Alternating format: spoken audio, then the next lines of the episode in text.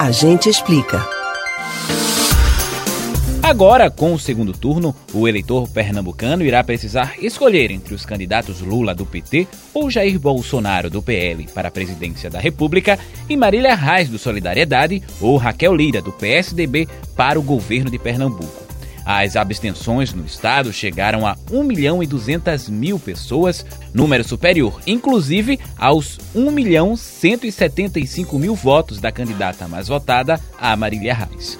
Com isso, quem não votou no primeiro turno pode votar no segundo? A gente explica. Os mais de 1 milhão e 200 mil eleitores que não compareceram à eleição no primeiro turno podem ir escolher um candidato ou candidata no segundo turno.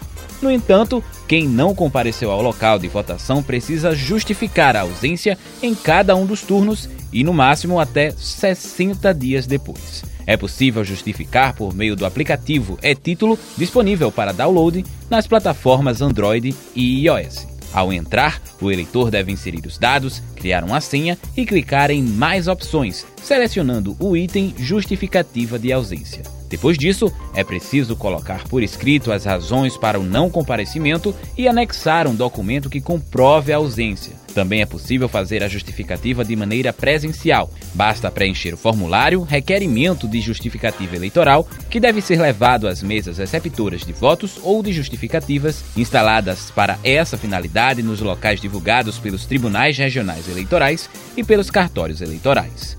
Nesse caso, é necessário apresentar também um documento oficial de identificação com fotografia no local de votação ou de recepção de justificativas. Kevin Paz para o Rádio Livre.